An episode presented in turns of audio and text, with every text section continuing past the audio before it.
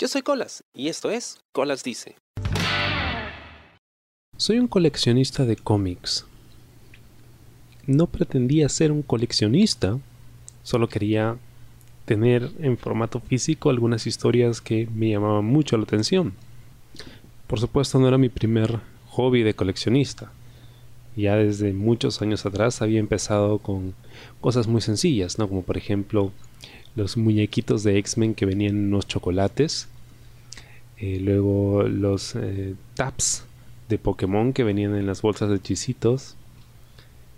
Luego me sofistiqué un poco, ya en mi adolescencia me, gustaba mucho la música. Ok, CDs. Claro, era, era, muy pobre, no me alcanzaba para comprar CDs originales, compraba piratas. Eh, pero luego ya empecé a comprar uno que otro original. Y luego ya no coleccionaba eso. Eh, de repente empecé a coleccionar música en formato digital. Y de repente llegó la fiebre del K-Pop. Empecé a coleccionar discos. Pero nunca con, con demasiado afán de coleccionista, sino porque había lo que me gustaba y lo compraba. Luego me da cuenta, hey, tengo bastante de esto, entonces supongo que soy un coleccionista. Luego llegaron los cómics. Y um, era un poco distinto que en otras ocasiones, porque aquí realmente sentía pasión por, por el cómic, por las historias que estaba devorando.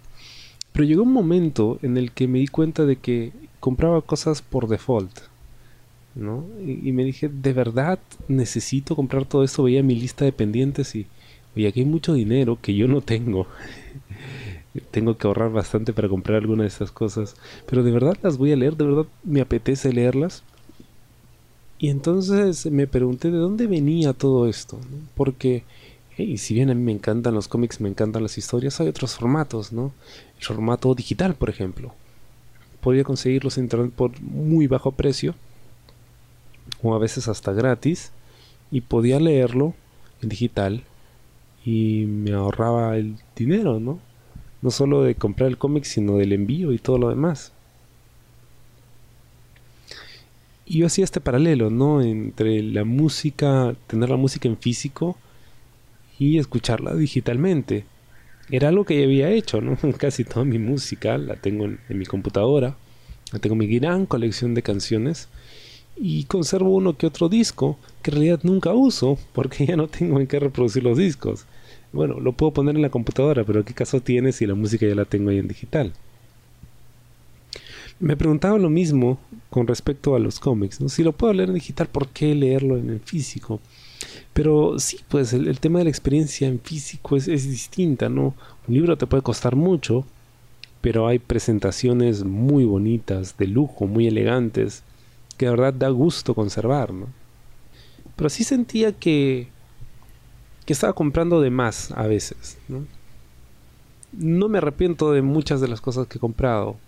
Quizá de unos dos o tres libros, sí. Que compré porque creí que iban a estar simpáticos. Y al final no, no me gustaron. Y luego pues tenía que ver la forma de deshacerme de ellos a veces no podía porque compraba cosas tan raras que solo yo las leía. Em, pero pensaba en en por qué por qué tenía que comprarlas en ese formato por qué no simplemente podía disfrutar de las historias era muy cerrado al inicio cuando empecé a coleccionar ¿no? Los libros, por ejemplo, debían ser de tapa dura, porque así eran más resistentes, eran más bonitos.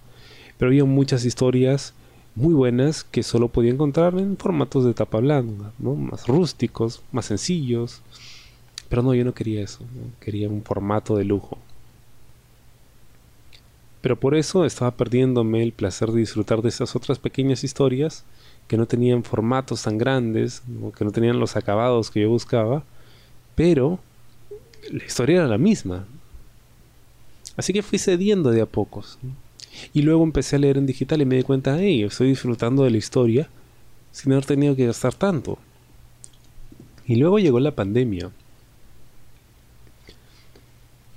Cada cierto tiempo me compraba una cosita, no otra cosita, porque me di cuenta que que pues ya no estaba teniendo los gastos fuertes que tenía antes, ¿no? Porque ahora estaba en casa todo el tiempo y ahorraba en pasajes, ¿no? Ya no pagaba esto lo otro, ¿no? Entonces, ese sobrante, bueno, vamos a, a engreírnos, ¿no? Y comprar un libro, comprar otro. Pero me daba cuenta que que en realidad en un punto ya compraba cosas sin demasiado entusiasmo, ¿no? Sin, querer, oye, quiero leerlo, ya quiero tenerlo en mis manos para leerlo, ¿no? A veces llegaban los paquetes y, los veía y, bueno, ¿y ahora qué compro, no? O incluso justo después de haberlo comprado, ya no tenía ganas de leerlo. Porque hasta que llegase, ¿no? Demoraba un mundo y más en pandemia, olvídense. Pues ya no, no tenía chiste, no tenía entusiasmo por leerlo. Entonces algo estaba mal ahí. Me di cuenta que en realidad la razón por la que estaba comprando cosas y la razón por la que siempre había comprado cosas era para tratar de, de llenar un vacío, pero no en el sentido en que, oh, siento que nadie me ama, voy a comprarme algo para sentirme mejor, no, sino en el sentido en que me mato trabajando, haciendo algo que puede que ni siquiera me guste, se me va la vida en esto y gano dinero, pero pues además de mantenerme, mantener mi casa, ¿no? Y pagar las cuentas. O sea, ¿qué, ¿qué hago para mí? O sea, ¿cómo me retribuyo ese esfuerzo? Si no tengo tiempo para hacer otra cosa. no tengo con quién salir, no tengo a dónde viajar. ¿Qué hago con, con ese dinero? ¿no? ¿Cómo me recompenso por matarme trabajando? ah, me voy a comprar algo. Entonces, era una forma, un paliativo. Estaba tratando de, de, digamos, dorarme la píldora, por así decirlo. Ok, trabajas, no, no, puedes salir, estás encerrado, em, no tienes tiempo, tus amigos están ocupados, no puedes salir con ellos, no puedes salir a ningún lado Viajar es peligroso, Muy caro. Bueno, cómprate algo, ¿no? Está tratando de justificar, cierta forma, ¿no? Tapar el hecho de que en realidad no tenía otra cosa que hacer, o sea, no tenía nada más que me, motivase a, seguir trabajando. Entonces lo usaba como eso, como una motivación. Y me di cuenta de que Oye, este hobby del cómic para mí es una pasión, a mí me encanta, pero no quiero que se convierta en eso, en, un lastre, en el simple hecho de comprar, comprar, comprar, para no leer, para no disfrutarlo, para no sentirme entusiasmado con la historia. Entonces vamos a parar la mano. Y recuerdo que una de las últimas compras que hice, porque dije, ok, ya cerremos algunas pequeñas colecciones que había empezado, unas series, ¿no? Vamos a terminarlas para pues poder completar el tema, ¿no? Porque tampoco voy a comprar uno o dos números y me falta un par más y de repente digo, no, ya no compro. ¿Y en qué quedó la historia? No, no me voy a quedar en el aire. La última compra que hice fue un problema porque al final me distraje, no sé qué hice, terminé eligiendo la opción incorrecta, compré algo que que no era y me cobraron de más encima y ah Dios mío fue un estrés. Pero creo que eso era lo que necesitaba precisamente para decir ok no más no más. Me encantan los cómics siempre serán bienvenidos es el regalo ideal para mí pero ya no necesito comprar más ya no lo necesito ya tengo suficiente lo que venga puedo leerlo en digital no pasa nada de repente no se ve tan grande, ¿no? Pero uno lo ve en el celular o en, la PC, no sé, en lo que tengas a la mano.